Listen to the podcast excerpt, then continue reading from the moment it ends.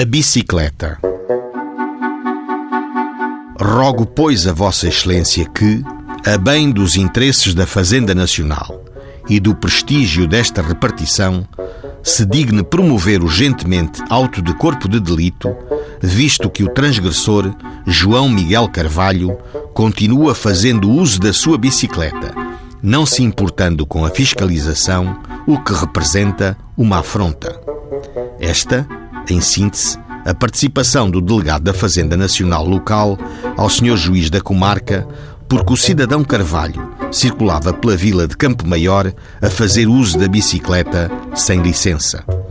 A propósito de tal facto, na presença do senhor juiz, no tribunal, foram ouvidas três testemunhas que confirmaram que o João Miguel Carvalho circulava montado na sua bicicleta no que era perseguido pelas ruas da vila pelo fiscal da Fazenda Nacional porque não era portador de licença.